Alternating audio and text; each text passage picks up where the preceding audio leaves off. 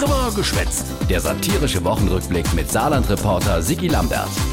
Die Woche oh, geht's ans Ingemachte, aber so richtig. Ja, es geht um die Zukunft des Wirtschaftsstandortes Saarland. Oh, wow, wow, Anke Rehlinger ist schwer besorgt. Das ist schon die Zukunftsfrage für dieses Land. Ah jo, das Bundesverfassungsgericht hat den Klimafonds von der Bundesregierung gekippt, wegen der Schuldebremse. Und das hat jetzt, wie auch der Olaf Scholz schon festgestellt hat, ganz, ganz fiese Effekte. Ja, zum Beispiel ist momentan völlig unklar, wo jetzt das Geld für die Transformation, also der Umbau von der Saarwirtschaft herkommen soll. Eins misst aber schon klar sein, warnte Danke. Wir werden es uns nicht leisten können, irgendwann mal zu sagen, wir hatten ganz wunderbare Jahre, in denen wir die Schuldenbremse eingehalten haben. Leider ist dabei allerdings unsere Wirtschaft den Bach runtergegangen. Also, hilft dir nix. Der Olaf Scholz muss jetzt ran.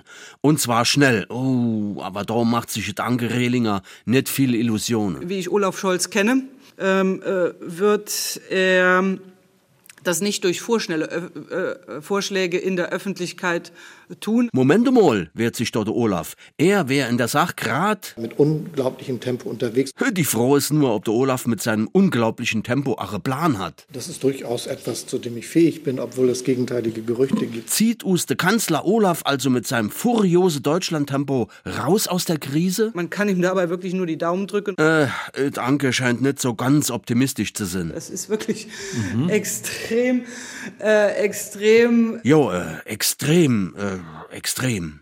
Weil die froh ist auch, ob der 3 Milliarden Transformationsfonds von der Landesregierung jetzt nicht auch noch gibt. Oh, oh, oh. Oh weh, oh weh, oh weh. Das will der saarländische Finanzminister von Weizsäcker verhindern, indem wir den saarländischen Landtag äh, bitten werden, mit Blick auf den Transformationsfonds ähm, jedes Jahr erneut zu prüfen, ob eine Ausnahmesituation weiterhin vorliegt. Weil nur so können die die Schuldebremse umgehen und neue Schulden machen. Das wird jetzt jahresweise selbstverständlich eine Gratwanderung sein, aber da kann ich Ihnen versichern, das werden wir hinbekommen. Ja, Problem ist nur, bei der Hochverschuldung muss Saarland vorweg die nächsten 10, 20 Jahre jed Jahr eine außergewöhnliche Notsituation anmelden. Nicht gerade super Ausgangslage, wenn man ein eigenständiges Bundesland bleiben will.